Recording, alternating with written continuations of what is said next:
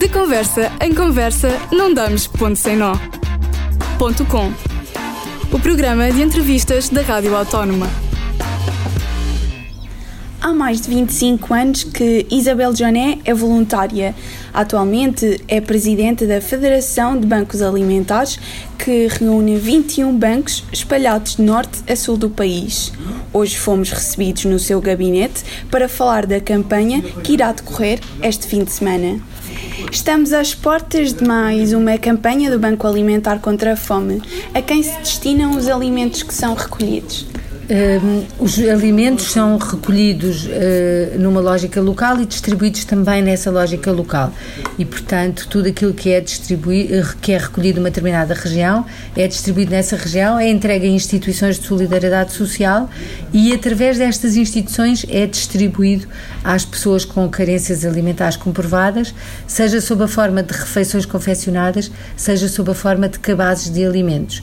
E, portanto, isto, basicamente, neste momento, estão a ser apoiadas pelos 21 bancos em atividade, uh, à volta de 400 mil pessoas, através de uma rede de 2.400 instituições que diariamente recebem alimentos.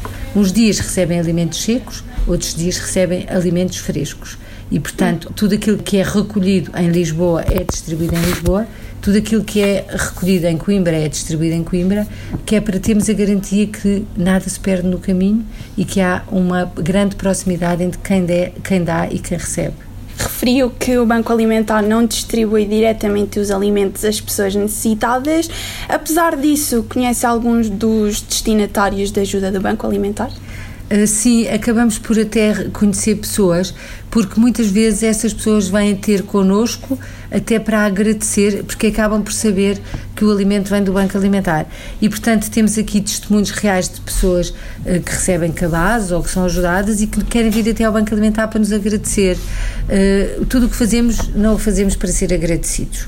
Fazemos para contribuir ativamente para uma sociedade mais justa e onde as pessoas que escapam muitas vezes às ajudas, uh, às ajudas públicas porque o seu subsídio de desemprego chegou ao fim ou porque pela idade têm baixas pensões de reforma ou porque uh, elas próprias não gostam de pedir ajuda que recebam aquilo que merecem para que possam ter uma vida mais digna o facto de saber que são pessoas que são ajudadas e não são números ou estatísticas uh, faz com que a nossa atuação seja mais humanizada e ver essas pessoas que vêm até aqui dá-nos algum gosto. De que forma é que as pessoas podem contribuir para esta causa?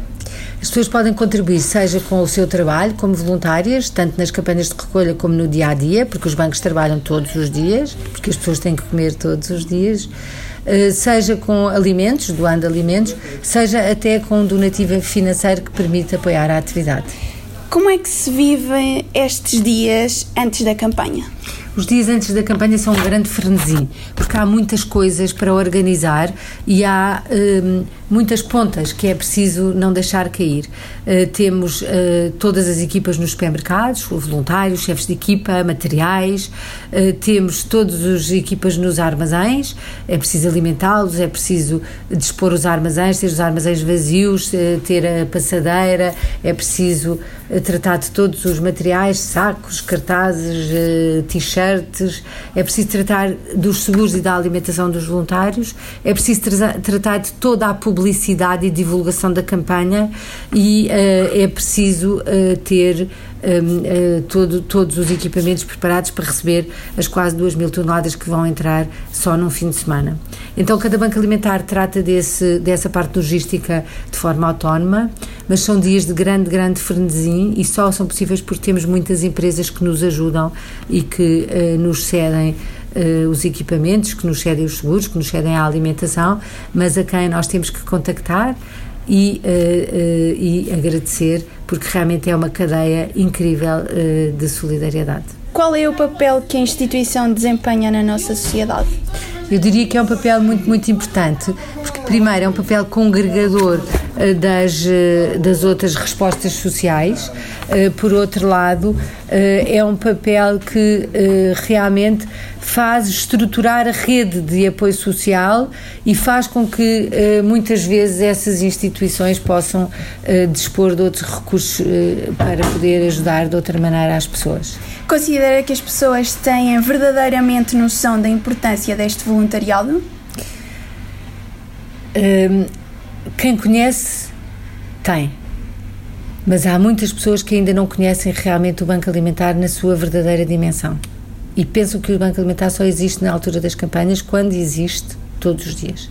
E o que é que é necessário para conscientizar as pessoas? Eu queria muito que todos viessem visitar o Banco Alimentar da sua região e que todos se dessem ao trabalho de ver como é que o Banco Alimentar funciona e que quisessem seguir, por exemplo, um pacote de leite que doam num supermercado para ter a certeza que ele realmente chega à mesa de quem precisa.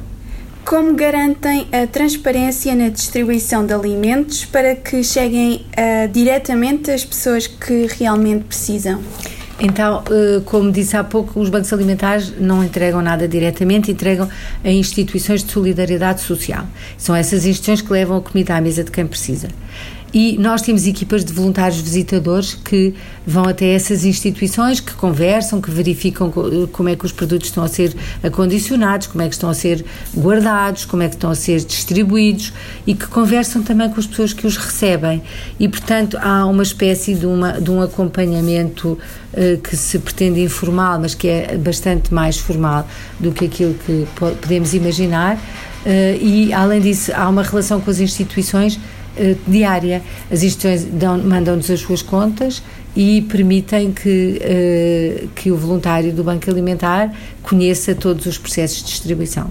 O que é que este voluntariado tem de especial? Uh, o voluntariado no Banco Alimentar é um voluntariado que, por um lado, é muito prático, porque tem-se um contacto real com os produtos, mas por outro lado é um, um, um voluntariado muito, muito gratificante, porque vemos a comida que estas pessoas vão receber na mesa e que é exatamente igual àquela que nós temos nas nossas mesas. E, portanto, é um voluntariado que humaniza pela proximidade entre pessoas que não têm o que nós temos e a possibilidade de nós, com o nosso trabalho, colocarmos essas coisas na mesa das pessoas. São muitas as pessoas que participam neste voluntariado, incluindo crianças e jovens. Uh, que valores e ensinamentos são transmitidos a estes voluntários?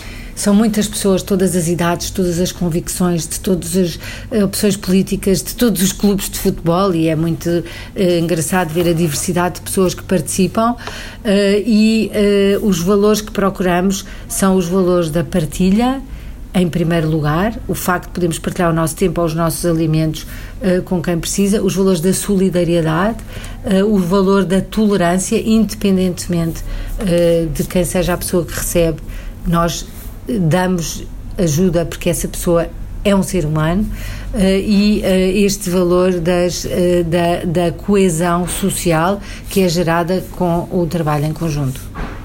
E acredita que todas as pessoas que têm a oportunidade de participar mudam a forma como olham para o mundo? Eu não tenho uma dúvida que todas as pessoas que se deixam tocar e que participam, seja em, que for, em qual for a ação de voluntariado, seja no Banco Alimentar ou noutra instituição, eh, olham para o mundo de uma forma mais humanizada. Por vezes, eh, entramos num turbilhão de comunicações e as redes sociais vêm potenciar essa comunicação, uma vez que estão sempre no nosso bolso e que rapidamente estamos sempre a achar que temos que estar online se não perdemos alguma coisa, se não estamos no Facebook, no Instagram ou no Twitter ou o que seja, mas sobretudo porque hoje em dia há muitas pessoas que perdem muito tempo com jogos, muitas vezes até são jogos parvos e vão nos autocarros e vão e deixam de olhar para o mundo. O voluntariado permite com que nós voltemos a olhar para o mundo real e fazer parte desse mundo real e não do mundo virtual que nos faz com que, que faz com que estejamos isolados. E como é que é esse mundo real? O mundo real é um mundo bonito. Tem uma natureza bonita, eh, tem coisas extraordinárias, tem seres humanos fantásticos, mas tem sofrimento. E o facto de nós podermos eh, ver que há esse sofrimento e podemos participar em minorar sofrimentos faz com que nós próprios estejamos mais perto das pessoas que compõem esse mundo. As expectativas são sempre as mesmas? As nossas expectativas para as campanhas são sempre que a campanha é o melhor que pode ser. E, portanto, temos a certeza que quem vai às compras vai contribuir com o máximo que pode e quem tem tempo vai dar o máximo de tempo. E aqui os bancos alimentares não, não, não querem bater recordes. Os bancos alimentares querem ajudar pessoas, mas só podem fazê-lo com a ajuda de outras pessoas. E, portanto, o apelo que deixamos é que as pessoas sejam solidárias. Não é preciso darem muito, é preciso serem muitas a dar, porque acreditam que podem fazer a diferença. As pessoas normalmente entendem a palavra voluntariado como algo temporal. Considera que ser voluntário pode chegar a ser um estilo de vida?